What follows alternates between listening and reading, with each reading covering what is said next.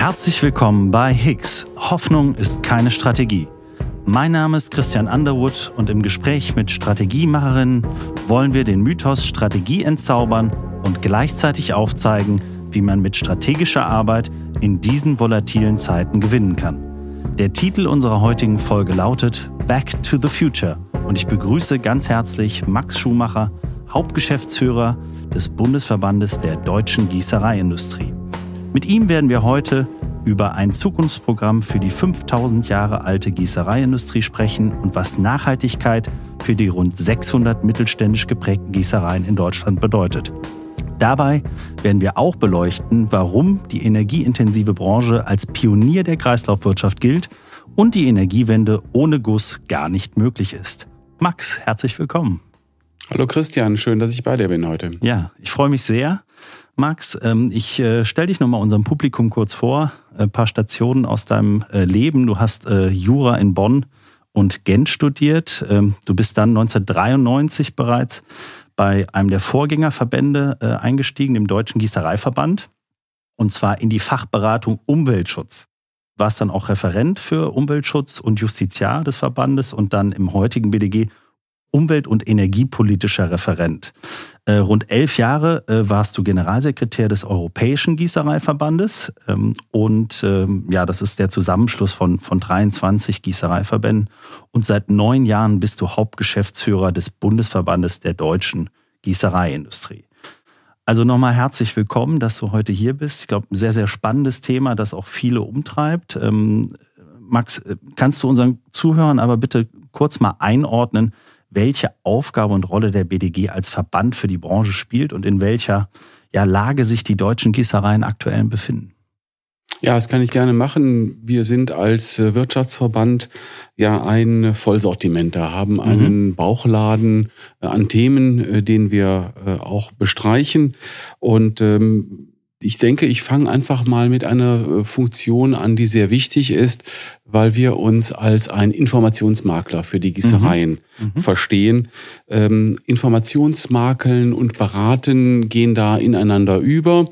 Und ähm, wenn ich da über den Vollsortimenter eben gesprochen habe, mhm. dann bedeutet das äh, in, hat das verschiedene Dimensionen. Nämlich zum einen, dass wir über Materialien hinweggehen. Alles, was mhm. Metall ist, äh, wird, ist bei uns im Verband versammelt. Mhm. Ähm, es geht aber eben auch um Informationen im Bereich der Technik. Das mhm. wird sehr stark gespielt.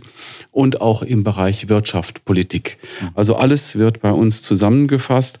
Und das versuchen wir so nah wie möglich beim Mitglied auch anzusiedeln. Und das ist wiederum auch ein äh, besonderes Kennzeichen des Verbandes, dass wir äh, ein Netzwerk bieten und uns als ein Mitmachverein verstehen. Okay. Nicht nur in den Gremien, mhm. sondern auch ansonsten mhm. versuchen wir, unsere Mitglieder immer wieder einzubinden und so nah wie möglich an den Mitgliedern zu sein. Deswegen sitzen wir auch in Düsseldorf. Und nicht in Berlin, ne? Nicht in Berlin. Okay. Näher an den Mitgliedern mhm. als an der, an der Politik. Mhm. Äh, obwohl wir Interessenvertretung tatsächlich als ein wesentliches äh, Merkmal gerade in diesen mhm. Zeiten äh, auf der Agenda haben. Mhm. Ähm, wobei wir da eine Besonderheit haben, denn wir sind Mitglied beim BDI mhm. ähm, und äh, sind dort gut vernetzt, äh, haben auch mit WV Metalle äh, sehr gute Beziehungen, sind ja auch Trägerverband von WV Metalle mhm. und verstehen unser Lobbying immer als ein sehr gissereispezifisches. Okay. Ähm, versuchen äh, betriebliche Praxis in die Politik zu bringen und ja. die Politik in die betriebliche Praxis zu bringen. Also eine äh, Scharnierfunktion. Mhm. Äh, das äh, ist das, was wir äh, denken, äh, was besonders wichtig ist. Wenn wir über Themen sprechen, dann ist es natürlich Umweltschutz, äh, Klimaschutz, Energie mhm. und auch der Nachwuchs, der uns besonders beschäftigt. Du hast aber auch gefragt nach, den, nach der Situation der Branche. Mhm. Die Lage ist schwierig. Nach Corona-Krise ist mitten in der Strukturkrise wieder zurück. Mhm. Die Klimakrise hat natürlich da nochmal einen Riemen auf die Orgel geschmissen. Ähm, Ganz konkret hat das für uns bedeutet, dass wir im letzten Jahr fast 20 Prozent des Umsatzes verloren haben. Okay, also massiv. Ne? Wirklich massiv. Ja. Äh, das wird momentan zu einem Teil wieder aufgeholt, aber das kann äh, nicht vollständig in einem Jahr gelingen. Das braucht mehrere Jahre und wir werden dann schauen müssen, wie sich die Strukturkrise, wie sich die Mobilitätswende, die mhm. neue Mobilität auch auf unser Geschäft auswirkt. Sehr schwierig. Es gibt durchaus sehr positive Szenarien, denn Guss wird ja überall gebraucht. Mhm. Ja, vielleicht kannst du dazu auch gleich nochmal, wo Guss denn überall drin steckt. Also das äh, überrascht mich dann auch wieder. Aber ich glaube, dann kommen wir auch zum Thema, äh, warum ist die Energiewende auch nur mit Guss äh, in gewisser Weise möglich. Aber Corona hat die Situation der, also die Strukturkrise auch nochmal verschärft und äh, ja, nach der Krise ist vor der Krise und die Klimakrise ist immer noch da und im Moment einfach auch top of mind äh, in der politischen Arena.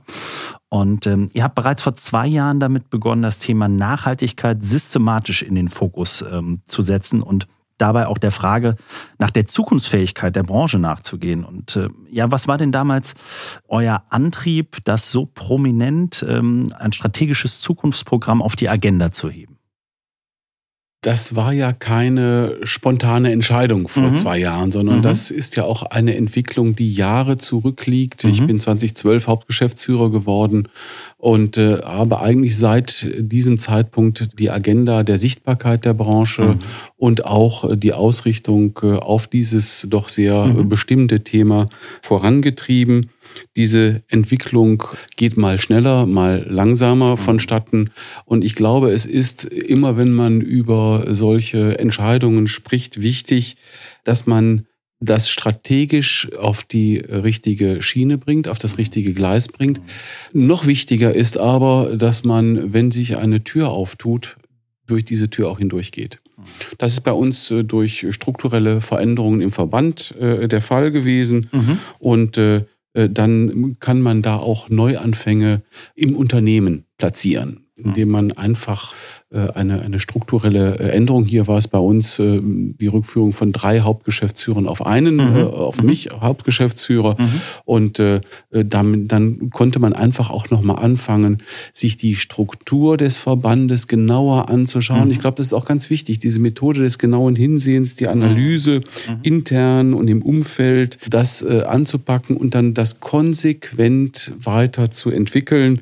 Das ist viel Handwerk, einfach die Strategie äh, weiter zu bearbeiten. Das hat auch was mit Change Management zu tun, mhm. die Mitarbeiter mitzunehmen. Mhm. Also eine Vielzahl an verschiedensten Ecken, an denen man anpacken muss. Mhm. Und das genaue Hinsehen äh, offenbart dann ja auch, dass man doch an vielen Ecken gar nicht so schlecht unterwegs ist und die Stärken stärken kann. Mhm. Das ist, glaube ich, auch sehr wichtig. Absolut. Bisher haben wir uns eigentlich dann äh, sehr stark fokussiert, ich habe das eben schon ausgeführt, auf gießereispezifische Themen ja. und dann war es die TA Luft und wirklich sehr spezifische äh, mhm. Themen für die mhm. Gießereiindustrie. Im Bereich äh, Energie wurde es dann schon ein bisschen aufgebohrt. Mhm. Dann ging es sehr stark in den Bereich äh, der erneuerbaren Energien rein, wo wir okay. Äh, sehr intensiv uns auch in Brüssel und in Berlin eingeschaltet haben. Mhm. Und ansonsten haben wir uns eigentlich auf das Netzwerk des BDI verlassen. Mhm. Mehr und mehr wurde dann aber deutlich, dass wir in äh, größeren Zusammenhängen denken müssen, dass die Sichtbarkeit der Branche mhm. von äh, existenzieller Bedeutung ist, denn am Ende war es dann doch so, dass die äh, Betriebsgenehmigung der Gießereiindustrie eigentlich ja. zu erlöschen drohte, dass mhm. eine Akzeptanz für industrielle Tätigkeiten in der Gesellschaft so dramatisch abnimmt, dass wir uns hier breiter aufstellen müssen, um mhm. die Existenzberechtigung der Gießerei nochmal äh, zu, darzustellen. Das ist mir eigentlich schon zu negativ. Ich glaube, ja. wir wollen aus dieser Ecke auch heraus, uns verteidigen zu müssen aus Industrie, sondern tatsächlich mhm. zu sagen, wir sind Bestandteil dieser gesamten Bewegung. Da gibt es keine Dichotomie zwischen Gesellschaft mhm. und Wirtschaft, mhm. sondern das muss man auch hier äh, ganzheitlich verstehen. Und muss gemeinsam gelingen am Ende des Tages. Ne? Das ist, das ist der mhm. Punkt. Und äh, dabei äh, war ich dann auch sehr froh, dass wir einen Berater namens Underwood gefunden haben, der uns da durchaus auch ja, noch mit Dank. unterstützt hat. Ja, äh, vielen Dank, Max. Äh, vielleicht kannst du noch mal ähm, Äh, ganz kurz und knapp für, ich glaube, für viele ist äh, Gießerei, was, was stellt man sich darunter vor? Also was, was bedeutet dann jetzt auch Nachhaltigkeit für eine Gießerei? Also mittelständische Unternehmen, da reden wir häufig von familiengeführten äh, äh Läden, auch kleine Unternehmen. Also das sind ja jetzt keine, also nicht immer die 20, 30.000 Mann, die man auch in den Nachrichten äh, in vielen anderen Branchen sieht. Was, was heißt denn jetzt konkret mal Nachhaltigkeit für so einen Unternehmer äh, in so einer mittelständischen Gießerei? Was bedeutet das? Ähm, Nachhaltigkeit ist mehr als das, was momentan in der politischen Diskussion auf der Agenda steht. Mhm. Äh, Nachhaltigkeit wird doch häufig reduziert auf die eine Säule, auf die ökologische Säule ja. und selbst dort bei der Ökologie auf den Klimaschutz. Mhm. Äh, wir werden auch noch in der weiteren Diskussion feststellen, dass wir auch Zielkonflikte haben werden zwischen klimapolitischen und umweltpolitischen Zielen. Mhm. Äh, damit müssen wir umgehen. Ähm, aber das reicht ja noch nicht. Nachhaltigkeit, gerade im Mittelstand, bedeutet ja auch, dass wir eine wirtschaftliche und soziale Kontinuität haben. Mhm. Dass hier die mittelständischen Betriebe äh, auch Verantwortung übernehmen für die Mitarbeiter und die Familien, äh, mhm. die dort beschäftigt sind sodass auch die Strategieausrichtung von Mittelständlern viel langfristiger geschieht, als das äh, ansonsten bei größeren Unternehmen mit äh, Angestellten, Vorständen und Geschäftsführungen der Fall ist. Der ja. So 70.000 Mitarbeiter hat eure Branche roundabout ne, in Deutschland. Etwa 600 Unternehmen, ja. äh, 70.000 Mitarbeiter mhm. und 95 äh, Prozent äh, mhm. würde ich als klassische Mittelständler mhm. bezeichnen. Der Rest der Gießereien wird zumindest mittelständisch geführt, okay. auch wenn die dann mhm. den Kriterien nicht äh, entsprechen. Mhm.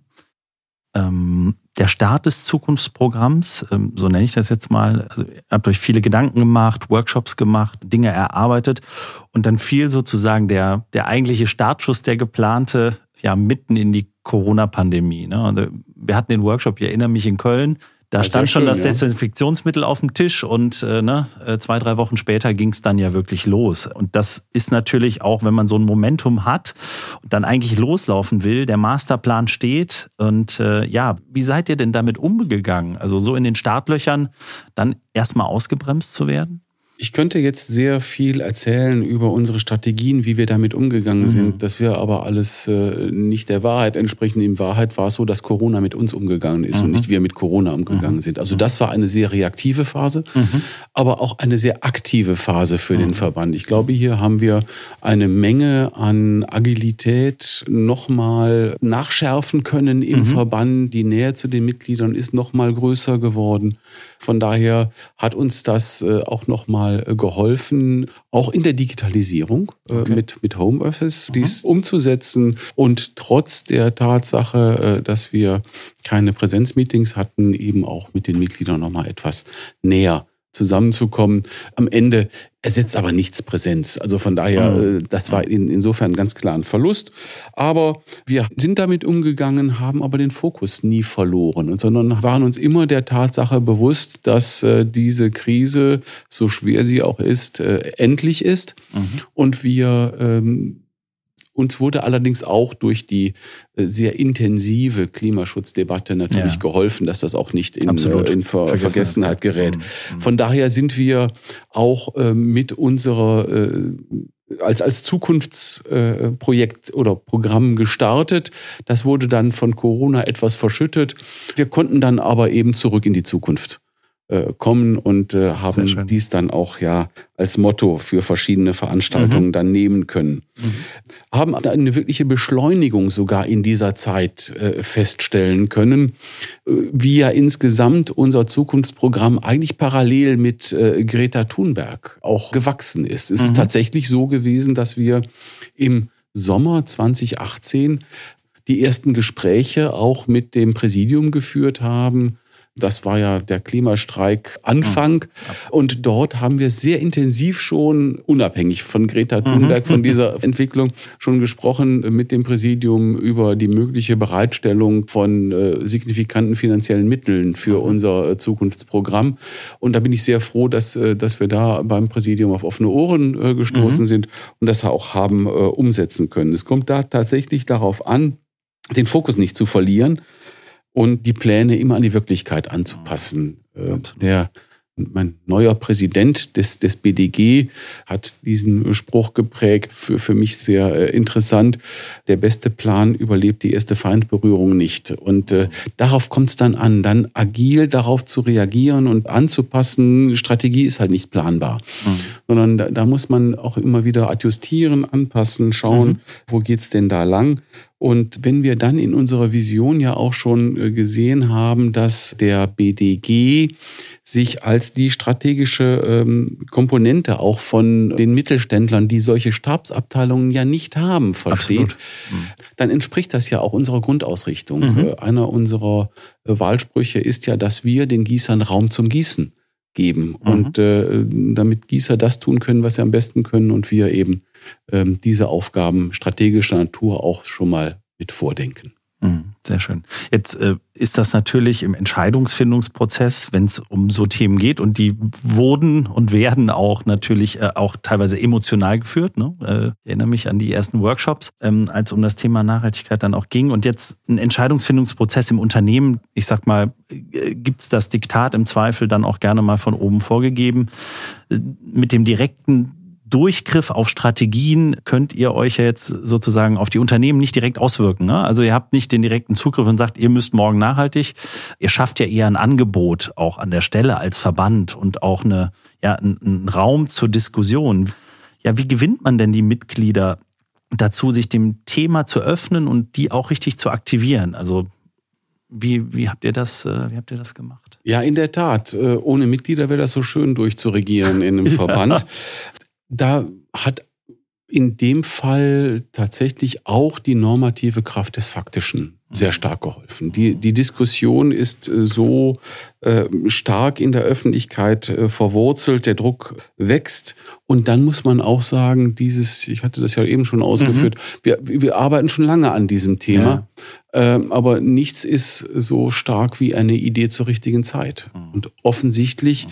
haben wir hier bei einer Branche, der eigentlich der Ruch des Traditionalistischen äh, anhaftet, mhm. sehr schnell gemerkt, dass die Unternehmer diese Ideen nicht nur aufgegriffen haben, sondern dies schon in der Vergangenheit auch getan haben. Mhm. Wir sind schon seit langem unterwegs. Mhm. Es hat sehr viele Inseln gegeben und die Aufgabe des Verbandes besteht ganz häufig darin, diese Inseln miteinander zu verbinden mhm. und daraus dann ein äh, Bild dann auch zu gestalten. Mhm. Wir sind halt hier tatsächlich wiederum unserer, äh, unserem Motto als Mitmachverein gerecht geworden, haben viel Überzeugungsarbeit äh, geleistet, haben ständigen Kontakt mit unseren Mitgliedern. Das ist extrem wichtig, einfach genau hinzuhören, was Mitglieder äh, äh, machen, was äh, geäußert wird, welche Sorgen, welche Ideen mhm. dort aber auch welche Chancen dann letztlich auch in der Entwicklung drin liegen. Dies nur als Bedrohung zu sehen, wäre der vollkommen falsche Ansatz. Und unsere Rolle liegt auch sehr stark dann darin, die doch manchmal sehr abstrakten Ideen aus mhm. den Gutachten, die aus Wuppertal, Potsdam äh, oder sonst woher kommen, dann runterzubrechen auf die betriebliche Ebene. Was bedeutet das denn für mich als Betrieb? Wie muss ich mich aufstellen? Das hat dann zum Beispiel dazu geführt, dass wir auch einen Leitfaden ganz konkret äh, im Doing, was muss ich denn tun, welche Schritte muss ich unternehmen, um CO2-Footprint für meinen äh, Standort mhm. zu machen. Mhm. Darin sehen wir auch sehr stark unsere Rolle. Also sozusagen nicht nur das große strategische Zielbild formulieren, sondern auch, ich sag mal, operative Hilfe anzubieten für den Betrieb, ne, in konkreten Tools und Anleitung. Die Kombination äh, mhm. äh, von beidem äh, mhm. Äh, macht ja auch den Reiz aus, dass, dass wir eben, äh, wir haben gerade den Zukunftstag hinter uns gebracht, mhm. Äh, Sichtbarkeit zu Politik herstellen, dort auch entsprechende Gespräche und strategische Weichenstellungen mit beeinflussen und auf der anderen Seite tatsächlich bis zur betrieblichen Praxis runter operieren. Und der BDG ist immer dann, die Gießer sind immer dann erfolgreich gewesen, auch in der Interessensvertretung, wenn wir nicht äh, große Thesenpapiere vorgestellt mhm. haben, sondern ganz konkret die Folgen von Politik im Betrieb sehr schnell haben darstellen können. Mhm. Das ist das, was Politiker auch beeindruckt, weil äh, dort auch eine Erdung stattfindet, die tatsächlich in Berlin nicht immer so einfach gegeben ist. Diese Funktion, die nehmen wir gerne wahr mhm. und das wird auch gehört. Mhm. Du hast es angesprochen, letzten Monat hattet ihr den ersten zentralen und fast rein digitalen Zukunftstag. Äh, dort habt ihr das, finde ich, mit Bravour auch gemacht. Also diese äh, wirklich ganz konkret mal aufzuzeigen, Politikern, was heißt das jetzt Nachhaltigkeit für mich im Unternehmen? Was bedeutet das auch in konkreten Zahlen und Investitionen und Risiken, die man eingeht, unternehmerischen Risiken? Und ähm, da haben wir auch drüber gesprochen ganz wesentliches Element, das wir schon im Workshop in Köln ja auch gemeinsam formuliert haben. Warum seid ihr denn als Gießer die Pioniere der Circular Economy? Wir haben einen Begriff, der im Moment sehr stark durch die Gegend geistert. Und warum ist Guss so wichtig für die Energiewende? Also diese ähm, Feststellung, dass äh, Guss ein 5000 Jahre altes Verfahren ist und eigentlich immer schon Recycling äh, betrieben hat, mhm. das überrascht uns Gießer ja selber. Deswegen haben wir das bisher auch nie so betont, sondern das mhm. als ganz selbstverständlich äh, hingenommen und mhm. da gar, eigentlich gar nicht drüber gesprochen. Mhm. mhm. Ähm, Guss wird äh, weit überwiegend, äh, im, Eisenguss fast ausschließlich, äh, im äh, Aluminium sekundär, weil dann äh, eingeschmolzene Schrotte dann als Barren eingesetzt werden, aber wird überwiegend aus Schrotten hergestellt. Es gibt keine Schrottberge. Das wird bei uns vollständig wiederverwertet. Und ich glaube, wir sind eine der ganz wenigen Branchen, die auch ein wirkliches Upcycling tatsächlich hinbekommen. Mhm. Wir können eben aus alten Heizkörpern dann äh, auch Teile von äh, Rotornaben für Windkraftanlagen machen. Okay. Ähm, oder äh, aus äh, Getränkedosen werden Halter für Photovoltaikanlagen. Mhm. Das ist mit anderen Materialien nicht so möglich. Das kann die Gießereiindustrie, aber hat sie immer schon so gemacht. Mhm. Und von daher betrachten wir uns tatsächlich als Pioniere. Und es geht ja nicht nur um den Einsatzstoff Schrott, sondern es geht auch, der übrigens knapp wird. Das mhm. wird auch eine, eine Herausforderung werden, mhm. ähm, denn Schrott lässt sich nicht beliebig vervielfachen. Mhm. Und das äh, wird durchaus auch noch eine politische Aufgabe werden. Aber wir haben äh, abgegossen wird sehr häufig auch in Sandformen. Und auch dieser Sand wird ja. seit sehr, sehr langer Zeit äh, im Kreislauf äh, geführt. Mhm. Und von daher äh, sind das nur zwei Aspekte, weswegen wir die Circular Economy eigentlich mit der Muttermilch aufgesogen haben. Und ja, äh, vielleicht noch eine, eine kurze Nachfrage. Und ihr habt dann natürlich auch kürzere Wege, als wenn das jetzt, ich sage jetzt mal, der Guss aus Indien plötzlich kommt, ne?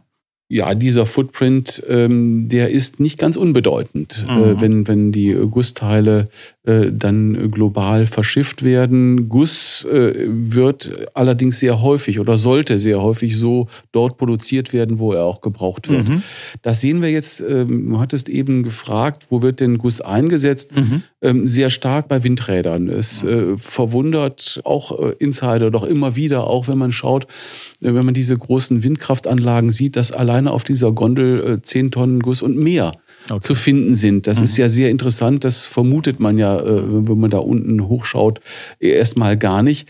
Nun wird äh, gerade von der EU auch gesagt, äh, sie mit einem gewissen Stolz gesagt, dass es doch europäische Firmen sind, die diese Windkraftanlagen aufstellen. Mhm. Für uns wäre es natürlich sehr schön, wenn dieser Guss dann auch in Deutschland gefertigt würde. Und das ist eben nicht der Fall. Mhm. Teilweise natürlich schon, ja. aber sehr stark äh, wird hier Richtung China schon verlagert okay. und dann äh, diese weiten Transportwege für den Guss äh, für die Wertschöpfung, die industrielle Wertschöpfung, die ja so wichtig ist in Europa, das wird äh, doch sehr stark Richtung China, äh, sehr stark aus Kostengründen mhm. dann doch verlagert. Da würden wir das war ein sehr schönes Bild des Zukunftstages. Da würden wir äh, uns doch wünschen, dass äh, ein regionales Gussteil die gleiche Aufmerksamkeit bekommt wie ein äh, regionaler Salatkopf. Absolut, sehr schön. Ja, ähm, vielleicht äh, zum Abschluss. Du hast uns sehr, sehr schöne Einblicke gegeben, wie ihr, wie ihr das gestaltet habt. Ähm, unsere Zuhörer, die wünschen sich gerne immer noch mal so einen Ratschlag äh, zum Ende. Was würdest du denn unseren Zuhörern raten, wenn sie sich ja für eine nachhaltige Zukunft strategisch aufstellen wollen? Ja, ähm, kurze Frage nach der Weltformel. Ähm, ich versuche da mich mal ranzutasten. Ich glaube, ähm, äh, es wird immer stärker ins Bewusstsein äh, geraten, dass es die Sekundärtugenden sind, an denen äh, es dann doch hängt. Also wir müssen offen sein, äh, neugierig bleiben mhm. und gleichzeitig kritisch. Dass äh, bei aller Ambition dann auch ein bisschen Demut äh, wichtig ist. Sich nicht, nicht, nicht selber zu wichtig nehmen und immer wieder offen sein. Strategie wird gerade heute durch junge Augen auch gesehen. Und auch da, dafür muss man offen sein, da das Vertrauen in äh, jüngere Mitarbeiter zu haben, mhm. äh, dass hier das Ganze gut äh, vorwärts äh, getrieben wird. Wichtig, sehr wichtig ist, dass sowohl eine Geschäftsführung, die etwas vorwärts treiben will, aber den Rückhalt in der Belegschaft nicht hat, nicht erfolgreich sein wird und genauso eine sehr ambitionierte Belegschaft ohne das Commitment der Geschäftsführung nicht erfolgreich sein wird. Das sind die strategischen Punkte, Sekundärtugenden, die ich gerade äh, so benannt habe. Wenn es tatsächlich um die Nachhaltigkeit geht, ist es mir ganz besonders wichtig, dass wir die Nachhaltigkeit, und damit sind wir eigentlich eingestiegen, ganzheitlich sehen. Also mit mhm. allen drei Säulen. Nämlich mit Ökonomie, Ökologie mhm. und dem sozialen Aspekt. Wenn man alles nur auf eine Schulter packt, das ist ein sehr schönes Gedicht übrigens von Mascha Kaleko, Take It Easy, wenn man alles nur auf eine Schulter packt, dann wird man schief. Und das sollten wir vermeiden und deswegen brauchen wir eine gleichgewichtige Verteilung von allen Aspekten. Wunderschönes Schlusswort, Max. Ich danke dir ganz herzlich für die, für die offenen Worte, für die Einblicke, für den Podcast und die gemeinsame Reise, die wir bis hierhin äh, bestreiten durften. Herzlichen Dank. Sehr gerne geschehen. Ich freue mich auf die weitere Zusammenarbeit. Danke.